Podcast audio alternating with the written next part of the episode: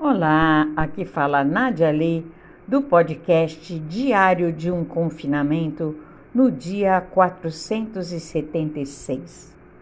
Raramente deixo de ser otimista, mas ultimamente são tantas as má notícias e catástrofes que não estou conseguindo coordenar minhas ideias. Já adiamos dança, teatro, cursos, festas e muito mais. Estamos sem lazer, sem perspectivas de melhoras no custo de vida. E cadê o túnel? Medito constantemente, confio em Deus, trabalho muito, sou altruísta, mas de nada adianta tudo isso.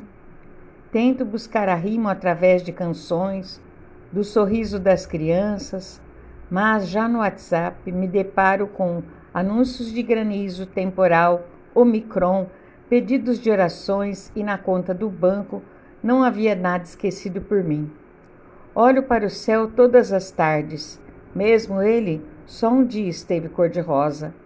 Mas meus amigos continuam poetas e a foto do bebê Lucas que me mandou Michel me fez acreditar que ainda é possível.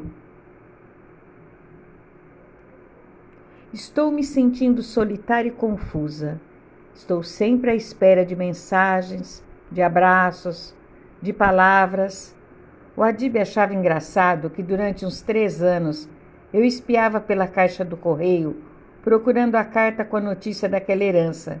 Seria de um parente italiano desconhecido e sem herdeiros, e para mim uma surpresa incrível.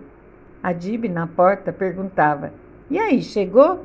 E eu: Apenas papéis de propaganda mas vai chegar. Ele sorria e tudo voltava para a nossa rotina. A rádio online dele, Café Cultura, minhas coreografias, os afazeres caseiros e o recolhimento de acerolas e jabuticabas nos finais de tarde. Também Guilherme telefonava para saber se a goiabeira plantada por ele estava grande. O Bentivi mostrava na cerca o seu peito amarelo e a dama da noite do vizinho exalava seu perfume. O pai do Cristiano trazia aquela grande sacola repleta de mangas maduras e um dia teve até uma jaca. E fomos vivendo. Agora ganhei duas cadeiras novas lindas e aquele abajur vermelho, e meus olhos prosseguem verdes de esperança. Observo a beleza do mundo retratada nas fotos de Sebastião Salgado. Sentiu?